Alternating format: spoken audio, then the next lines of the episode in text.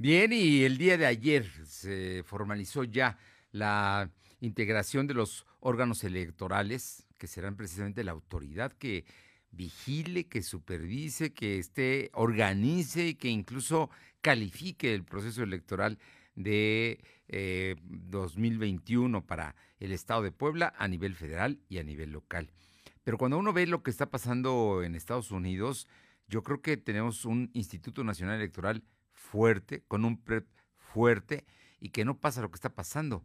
Ahora que después de mm, más de 24 horas de que empezó el proceso electoral en Estados Unidos, no sepan todavía quién va a ser presidente. Yo hoy le agradezco muchísimo a un especialista en derecho electoral como es el doctor Marco Rodríguez del Castillo, que es consejero presidente del Consejo Local del Instituto Nacional Electoral en Puebla que nos tome la llamada para platicar, doctor, de, de este proceso que ya es inminente, ya está aquí. Ahora sí, ya no es especulación, ya están trabajando en la organización las autoridades electorales.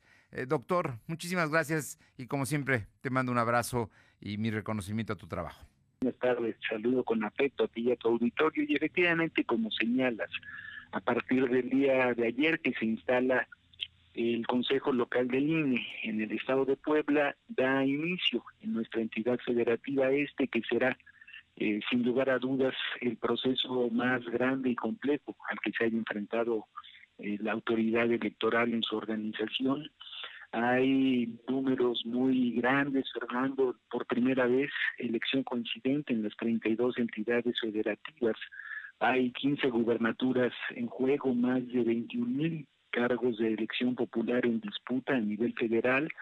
En Puebla se renovarán las 15 diputaciones federales, 26 diputaciones locales de mayoría relativa, 15 de representación proporcional, 217 ayuntamientos y esto en medio de una pandemia que ha obligado al Instituto Nacional Electoral a aprobar protocolos, a aprobar lineamientos, a implementar eh, actividades que garanticen dos cosas. Por un lado, el ejercicio de los derechos políticos de las personas que acudan a votar y por el otro lado, el cuidado de la salud de esas eh, personas que emitan su sufragio, Fernando. Eh, doctor, en todo este tema, mm, la elección pasada local para precisamente que fue eh, para elegir al, al gobernador, recuerdo que el Instituto Nacional Electoral tomó la responsabilidad de organizar las elecciones. Pero en este caso, para las elecciones del próximo año, hay dos consejos. ¿Cómo van a funcionar? ¿Cómo van a operar? Porque es muy importante precisamente para que no nos confundamos a la hora de entender que hay un proceso federal y hay un proceso local.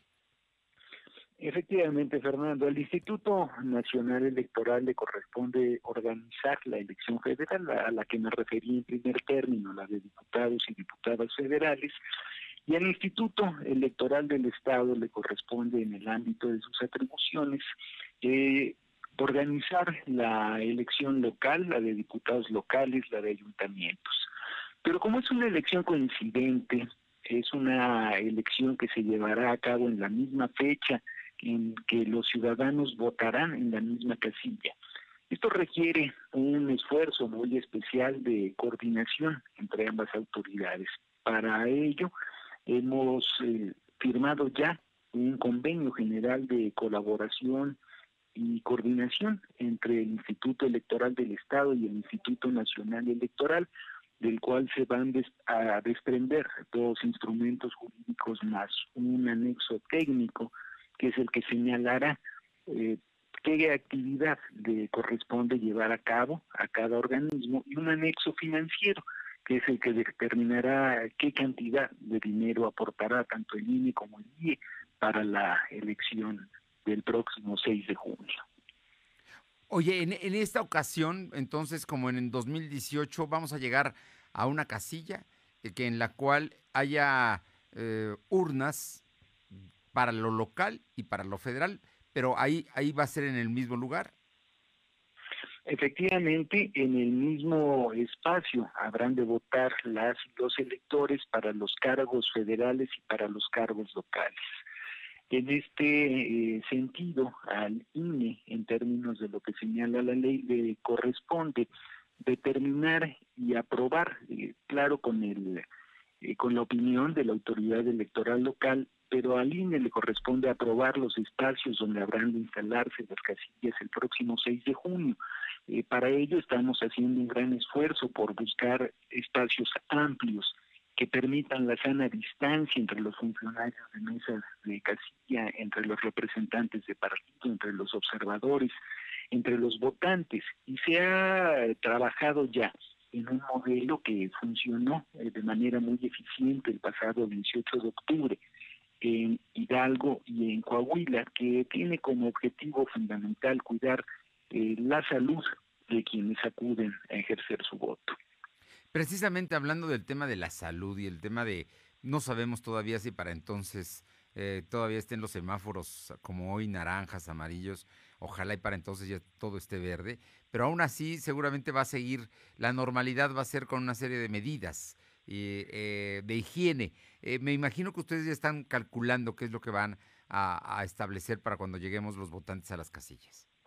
Así es, Fernando. Mira, en primer lugar vamos a dotar de caretas, eh, cubrebocas, gel antibacterial, toallas sanitizantes a todas las casillas electorales que se instalen en el país. Esto representará un gasto aproximadamente de 1.800 pesos eh, por casilla. A los electores les vamos a pedir que lleven su propio polígrafo para votar y si no lo llevan vamos a entregarles uno que sanitizaremos antes y después de que sea utilizado por el ciudadano.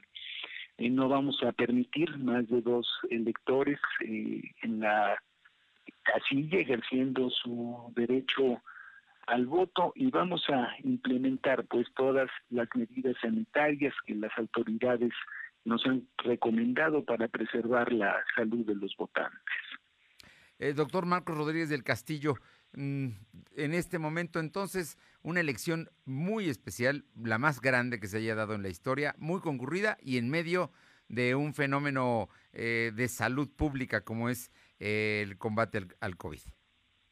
Así es, Fernando, y bueno, pues tampoco podemos soslayar los grandes problemas nacionales que siguen presentes, eh, la pobreza, la inseguridad, en fin, todo este eh, contexto que enmarca al proceso electoral y que forma parte también de su propia complejidad.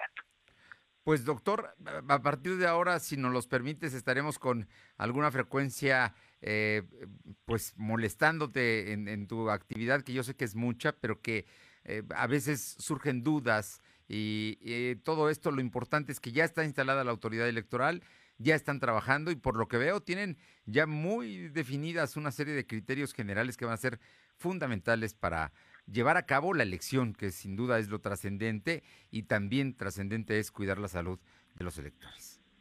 Claro, Fernando, no será ninguna molestia, al contrario, es un gusto eh, compartir contigo y con tu auditorio todas las medidas que tomará la autoridad electoral para el cuidado de la salud de las poblanas y poblanos que acudan a votar y a participar en todas las etapas del proceso. Eh, una última pregunta de por mi parte. El número de partidos. Eh, también hay un número muy importante de partidos que van a estar en las boletas. Efectivamente, en el caso del Estado de Puebla, eh, son tres partidos políticos con registro local y hay diez fuerzas políticas con registro a nivel nacional, Fernando. Son trece partidos políticos los que participarán en esta elección en el Estado de Puebla. Trece partidos. Nunca habíamos tenido ese número de partidos creo yo. No, no, no, 10 eh, nacionales, tres locales y pues todos tienen un asiento en los órganos colegiados, todos pueden expresar eh, a través de la voz que eh, la ley les concede sus puntos de vista, sus observaciones en torno al quehacer del Instituto Nacional Electoral. Doctor Marcos Rodríguez del Castillo, consejero presidente del INE en Puebla, como siempre un gusto saludarte y muchísimas gracias por estos minutos. Gracias, Fernando. Muy buena tarde. Un fuerte abrazo. Gracias. Gracias.